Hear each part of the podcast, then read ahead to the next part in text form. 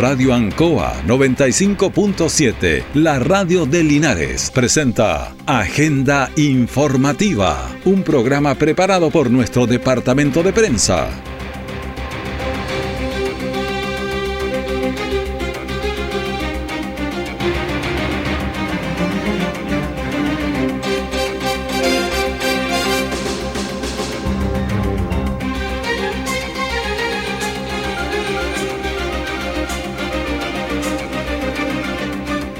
Muy buenos días, bienvenidos a Agenda Informativa de la Radio Ancoa, edición de este día viernes 16 de junio de 2023. Les invito a pasar de inmediato a las informaciones de las últimas horas preparadas por nuestro departamento de prensa. Titulares para la presente edición. Investigación, PDI y Fiscalía UNAC permiten la desarticulación de una banda criminal dedicada a a efectuar robos violentos en el Maule Sur con alto poder de fuego. Promesas Maule busca crear escuelas deportivas en deportes estratégicos de la región para la formación de nuevas promesas deportivas en las 30 comunas. Vialidad estudia la seguridad en entorno de colegios rurales en Longaví. El detalle de estas y otras informaciones ya viene. ¿Tienes un proyecto comunitario colaborativo y que se enfoque en temas socioambientales? Entonces postula Fondo Común Regenerativo, un programa de Fundación Lepe que entrega hasta 30 millones en financiamiento, apoyo técnico y comunicacional. Postula hasta el 14 de julio en www.fondocomún.cl. Para más información, sigue nuestras redes sociales, arroba Fundación Lepe.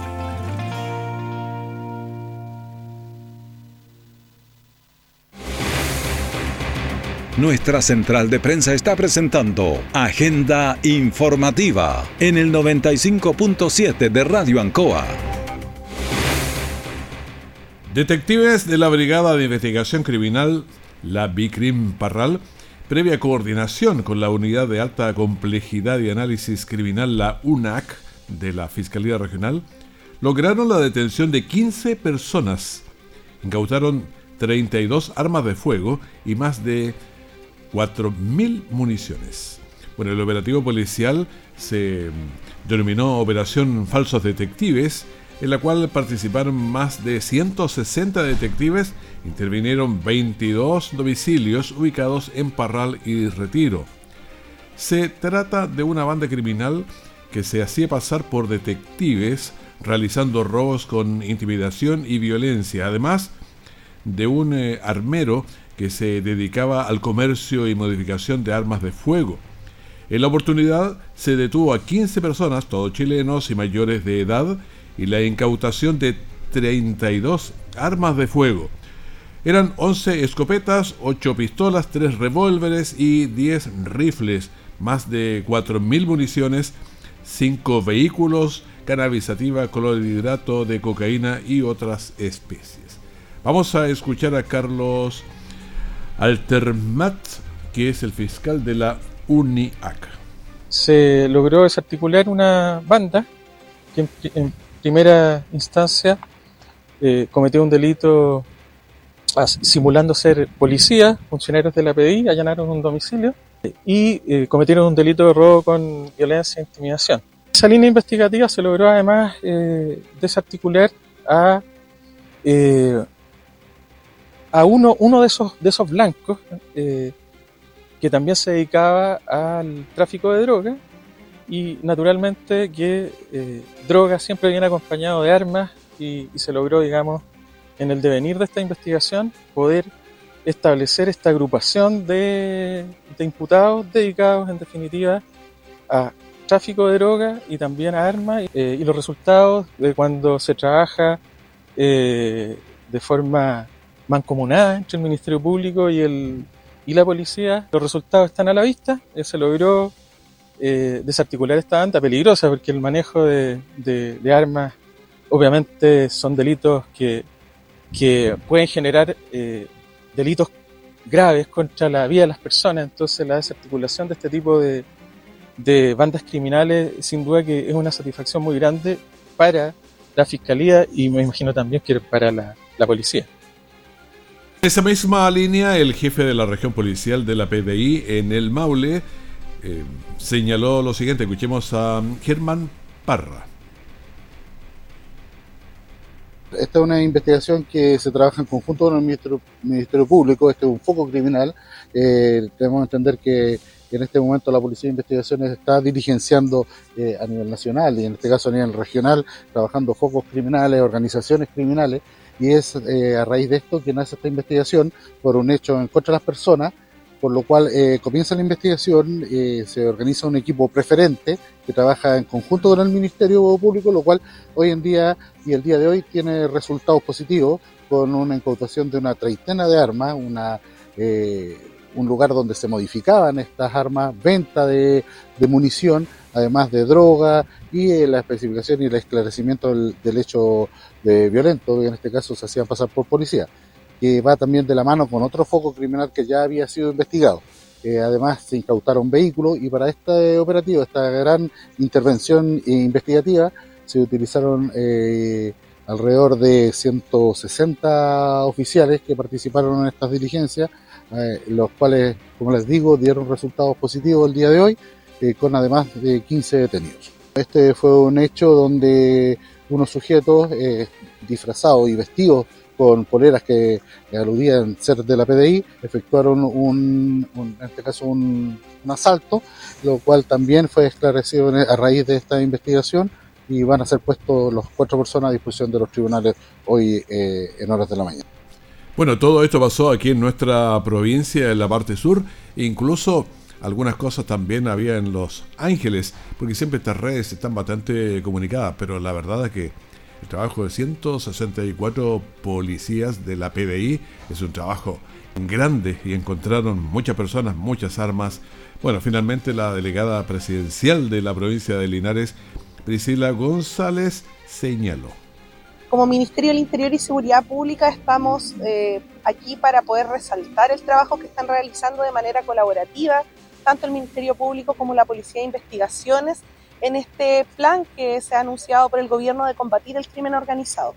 La verdad es que eh, estos resultados que están a la vista del trabajo que se viene realizando hace ya bastante tiempo, ha realizado más de seis intervenciones en la comuna de Parral y eso también nos indica que hay un trabajo que fuertemente se está realizando para poder otorgar seguridad a la población. El control de armas es una de las cosas que se ha anunciado por nuestro ministerio, en particular por la ministra Carolina Toa, y hoy día lo que estamos viendo en evidencia es que hay un trabajo articulado para ir desarticulando las bandas y así también pudiendo sacar de, circulación este poder de fuego que hoy día afecta a nuestra población y que, por cierto, como gobierno vamos a seguir comprometidos entregando seguridad a, las vecinas y vecinos y en particular de la provincia de Linares. Ahora bien, también es importante destacar que en, esta, en este trabajo participaron más de 160 efectivos policiales que eh, no son solo de nuestra provincia, sino también de, la, de las regiones de O'Higgins, de Ñuble, de Biobío y también de la Araucanía, que fueron parte de este procedimiento y que, por cierto, podemos, como bien decíamos al comienzo, dejar a la vista los resultados de cuando el trabajo se hace de manera colaborativa y vamos además entregando esta desarticulación. Una investigación robusta que dejó muchos detenidos, armas, municiones y drogas decomisadas. Aún tenemos música chilenos. Programa dedicado al mundo agrícola en Radio Ancoa de lunes a viernes desde las 12 horas. Reforzamos nuestra identidad.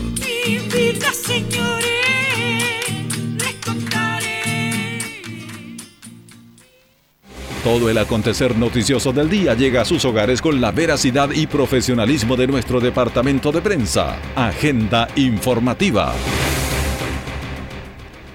Son las 9 de la mañana con 10 minutos. En la Radio Ancol estamos entregando agenda informativa. En este día que ya no hace tanto como en los días anteriores, está aflojando un poquito la temperatura, pero también un poco de niebla. Tenga cuidado si sale. Tenemos 6 grados a esta hora, otros días teníamos 4 o 5 grados menos.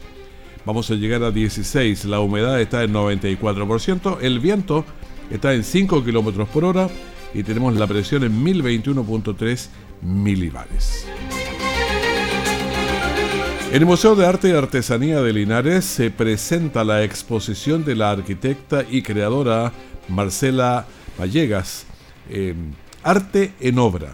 La muestra es una colección de imágenes captadas durante la construcción del CFT estatal del Maule. Vamos a escuchar a Marcela Vallegas, entonces que es escritora y creadora.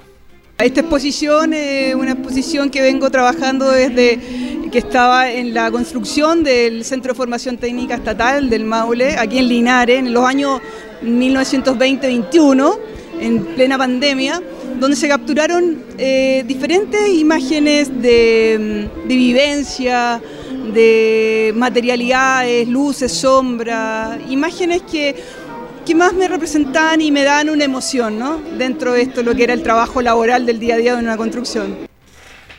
También vamos a escuchar a Margarita Valenzuela, que es la directora del Museo de Arte y Artesanía de Linares, que se refirió a esta exposición que se está presentando en el Museo de Arte y Artesanía de Linares. Estamos inaugurando la exposición Arte en Obra que va a estar hasta final de este mes de junio, hasta el 30 de junio, para que toda la, comunidad la venga a ver, a disfrutar, a apreciar los momentos que se captaron a través de esta fotografía durante la construcción del CFT del Maule que no solamente tienen que ver con la construcción misma del proyecto, de cómo se arma un edificio, sino de la vivencia, de los momentos que transcurren en este proyecto, de cómo trabaja la gente, del paisaje, del territorio.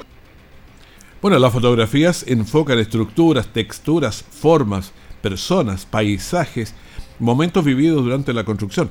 Las personas que están construyendo habitualmente están escuchando una radio y ahí está la radio también captada en esos momentos en la fotografía porque todo significa, es un momento que se congela y ahí queda para que uno lo pueda apreciar. Vamos a escuchar a Arnoldo Riquelme, es un maestro yesero. ¿Quién es un maestro yesero? El que trabaja con el yeso, poniendo las terminaciones. Lo escuchamos. Es una gran profesional, cumplió cada vez que nosotros le, pedíamos algo, ella siempre estuvo a disposición de nosotros, entonces nada que decir de ella. Muchas, muchas bendiciones para ella nomás en este momento y siempre, siempre, porque ella siempre estuvo con nosotros. Y, esto fue un agradecimiento de ella hacia nosotros, hacia los trabajadores. Y eso me llena de orgullo, me emociono con solamente estar aquí en esta foto ya, eh, para mí es un orgullo que uno le reconocen las cosas que uno hace. Claro, el maestro estaba feliz porque además hay una foto enorme ahí de él, grande, claro, lo emociona porque él trabajó fuertemente ahí. Y toda persona, independiente de la función, dedica sus mejores esfuerzos en el trabajo porque mientras esta obra permanezca será un testimonio de entrega y abnegación que lo podrán ver sus hijos, sus nietos, tataranietos, en fin porque estas obras quedan, quedan habitualmente por mucho tiempo y va a quedar esa imagen. Escuchemos a Natalia Silva, que es una visitante de la exposición. Bonita la idea de que se le haya ocurrido fotografiar todo el proceso de una construcción y también obviamente darle el énfasis que se merecen las personas que trabajaron en ella. También está Lloyd Verdugo, visitante de esta construcción y veamos qué señaló. De por sí, tengo que decir que me llegó bien de cerca, eh, titulado hace poquito de arquitectura. Entonces fui encontrando como todas las palabras que dijo la presentadora, digamos, muy atingente a lo que me tocó. Y fotográficamente hablando, eh, las fotos en grande al menos, eh, llegan mucho, la textura, el personaje que trabaja aquí, el que hacer, digámoslo por alguna forma. Independiente de los meses o años que demore, toda construcción está hecha de momentos. Una luna a través de las estructuras que se ve, un árbol que se empina a mirar, nuevas ventanales, en fin, todo eso lo capta una fotografía que podemos disfrutar en el museo durante todo este mes. Se inició el programa Calor en tu Hogar 2023. Se trata de una entrega de recursos para las personas de la tercera edad a fin de que puedan comprar leña, parafina, gas u otros elementos relacionados con la calefacción. Escuchemos a John Sancho, director de Dideco. Hemos tratado de generar este programa ya en segundo año consecutivo. El año pasado tuvimos una cobertura de cerca de 4.500 adultos mayores. Este año, tal como nos dice nuestro alcalde, lo más probable es que superemos los 5.000. Sabemos que hay una crisis económica a nivel país. y sobre todo cómo golpea esto a nuestros adultos mayores que no pueden optar, que no pueden muchos de ellos generar ingresos y que mes a mes tienen que ver cómo distribuyen estos bajos ingresos entre pagar el arriendo, entre comprar medicamentos, entre calefaccionarse, entre alimentarse incluso. Y es por eso que, este programa toma cada vez más fuerza para poder llegar a cada hogar y poderlos ayudar. A fin de mes se llega a veces con el combustible justito o apenas sin vida, como dice una canción, de manera que siempre es bueno este apoyo.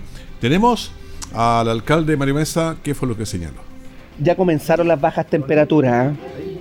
y es necesario que seamos conscientes no solamente en cobijar a las personas en situación de calle, como lo estamos haciendo con los albergues, también es importante preocuparse de aquellos que más necesitan con escuálidas pensiones. Y es por eso que Calor en tu Hogar es un programa que junto al Consejo Municipal está en el corazón de nuestra gestión. Este es el tercer año consecutivo en que estamos implementando este programa porque queremos llegar a este año a más de 5.000 personas. Bueno, ya son varios los adultos mayores que han recibido el beneficio. La mayoría de ellos lo utiliza para comprar parafina. Escuchemos los testimonios. Bueno, yo soy pensionado, pero la pensión son chiquitas, pero Gracias a Dios tenemos casitas, así que somos los dos con mi señora. Así que con esto yo agradezco mucho, lo que hace la municipalidad por nosotros. ¿Este beneficio en qué lo va a ocupar? ¿En gas, en parafina? Ahora, en momento, con parafina, porque en mi casa siempre se usa la tufa parafina. Entonces en eso lo vamos a ocupar. Una maravilla, porque en los tiempos que estamos viviendo cualquier ayuda sirve. Y esto es grandioso. Eh, la calefacción en estos días helados, de tanto frío, uno se siente como más desolada y esto viene muy bien. Nos ayuda un poco a, comprar las cosas para calentarnos un poco porque el invierno se presenta muy frío, demasiado frío. Así, ¿En qué va a ocupar este dinero? En gas, en parte del gas. Que tengo una estufita en mi pieza y, y con esto me alcanza. Qué rico, una estufita al lado, un matecito, matecito de plata, de lo que sea el matecito, pero pero es bastante bueno. Para acceder a estos beneficios se debe inscribir en las oficinas de Dideco o en www.corporacionlinares.cl. ¿Tienes un proyecto comunitario colaborativo y que se enfoque en temas socioambientales? Entonces postula Fondo Común Regenerativo, un programa de Fundación Lepe que entrega hasta 30 millones en financiamiento, apoyo técnico y comunicacional. Postula hasta el 14 de julio en www.fondocomún.cl. Para más información, sigue nuestras redes sociales, arroba Fundación Lepe.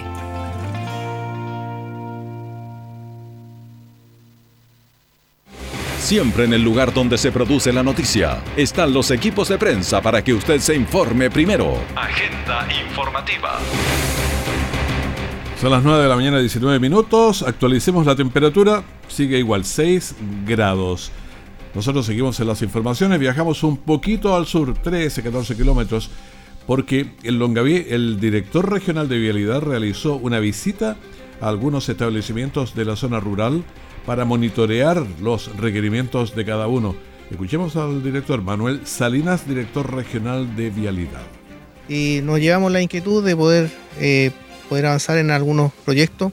Eh, se ha trabajado también en forma paralela con el municipio, ya que pueden optar algunos digamos, fondos, que son los, fondos FRIT, y eh, ver nosotros también con fondos sectoriales que podemos hacer en el sentido de ir eh, haciendo mejoras en estas zonas de escuela. En la oportunidad, desde los establecimientos pidieron reductores de velocidad, mejorar la señalética, entre otras medidas de seguridad. Escuchemos a Sandro Escobar, que es profesor del colegio del sector Paso Cuñó. Hace tiempo que necesitamos la intervención de vialidad o del organismo encargado para que nos pueda poner señales de prevención básicamente porque esta es una zona de escuela y hay bastantes estudiantes que, como ustedes me imagino han visto las imágenes, salen a, este camino público y pasan vehículos a alta velocidad, entonces no hay ninguna señal que, se muestre, que ponga en alerta también los conductores y evitemos potenciales accidentes, que es lo que queremos hacer.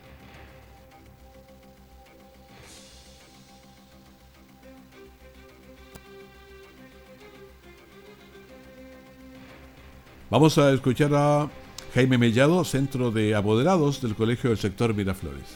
En este camino lo que estamos solicitando eh, es eh, tratar de alguna forma lograr que, eh, que, se nos pueda implementar la seguridad vial en, el colegio, debido al alto tráfico que ha tomado al cambiar el estándar este camino, cada vez se ha tornado más peligroso y tenemos zonas en que llega estudiantes de prebásica y básica y la evacuación y vallas peatonales. En los sectores rurales normalmente transitan a más velocidad los vehículos de la permitida. Generalmente es un riesgo para los adultos, para niños, para animales e incluso para los propios automovilistas. Escuchemos a Jimena García, directora del Colegio del Sector La Quinta. Es súper positivo que haya una preocupación de las autoridades comunales eh, y de las autoridades regionales que andan acá con respecto a las necesidades eminentes de los estudiantes de aquí de la comuna, porque imagínense acá, igual la, velocidad no siempre se respeta y que ya, ya exista esa preocupación es importante. Bueno, desde Vialidad aseguran que se realizan los estudios necesarios para ver la factibilidad de instalar estas medidas de seguridad solicitadas por eh, los vecinos y por los profesores, por los directores, donde andaban haciendo esta inspección ocular.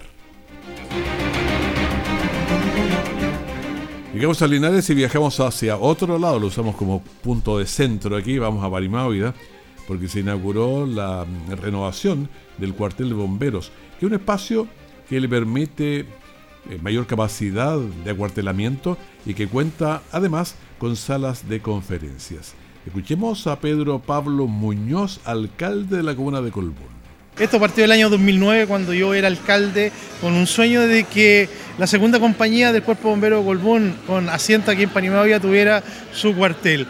Sí, son cuatro etapas. Hoy, valga la redundancia, se está inaugurando la cuarta, que es el segundo piso por una inversión de más de 60 millones que permite habilitar el segundo piso donde nuestros bomberas y nuestros bomberos tienen un salón, tienen un lugar donde pueden estar cómodos.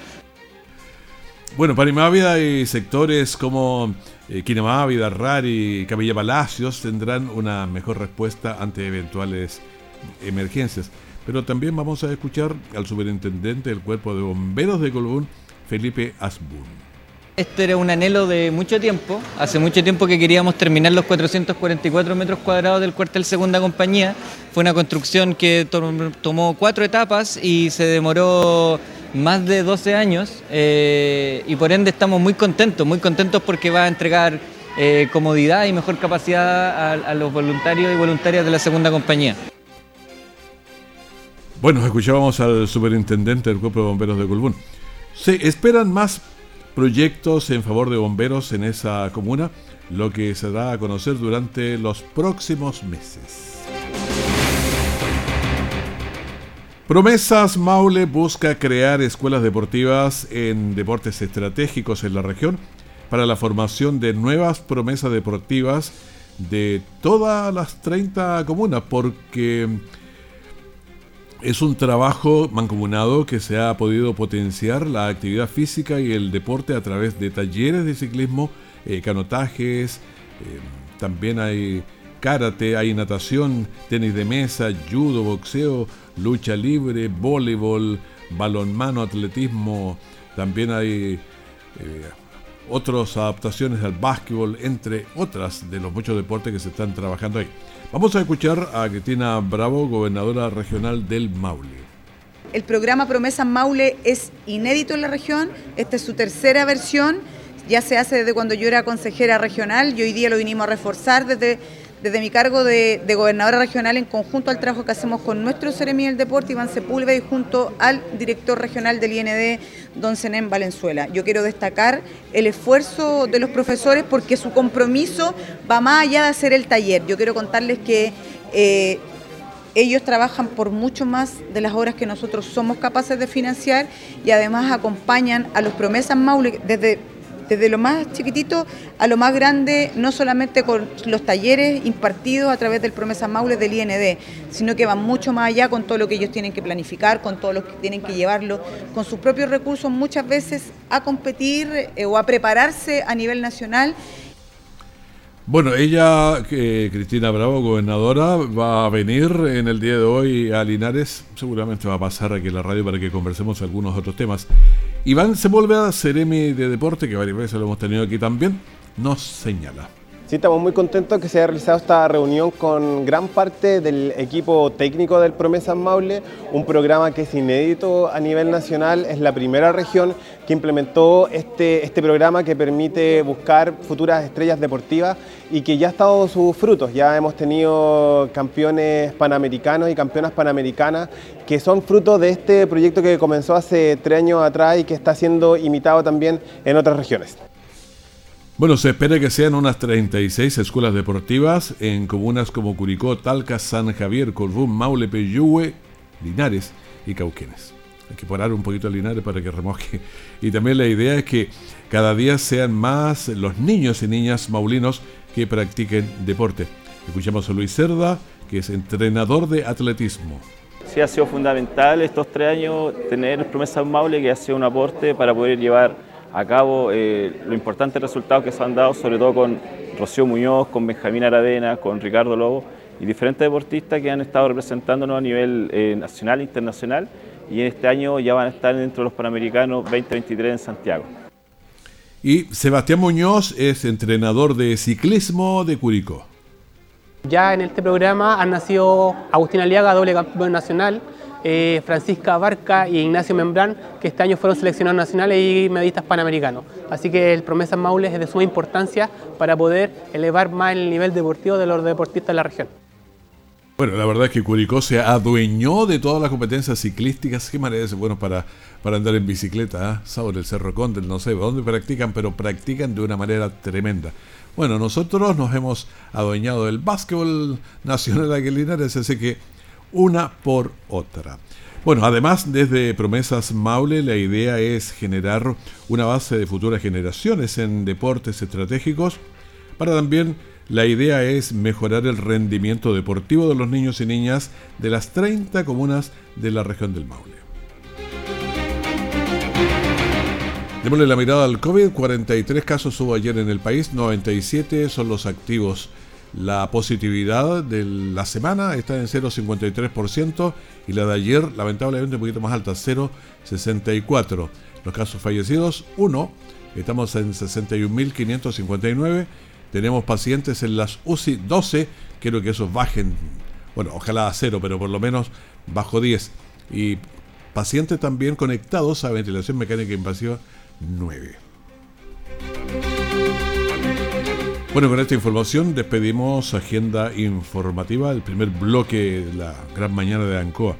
Tenemos una mañana para ustedes con harta música, entrevistas, comentarios y, bueno, preparando bien el día viernes para lo que será este fin de semana. En cualquier momento, la información de último minuto. Que esté muy bien, muchas gracias.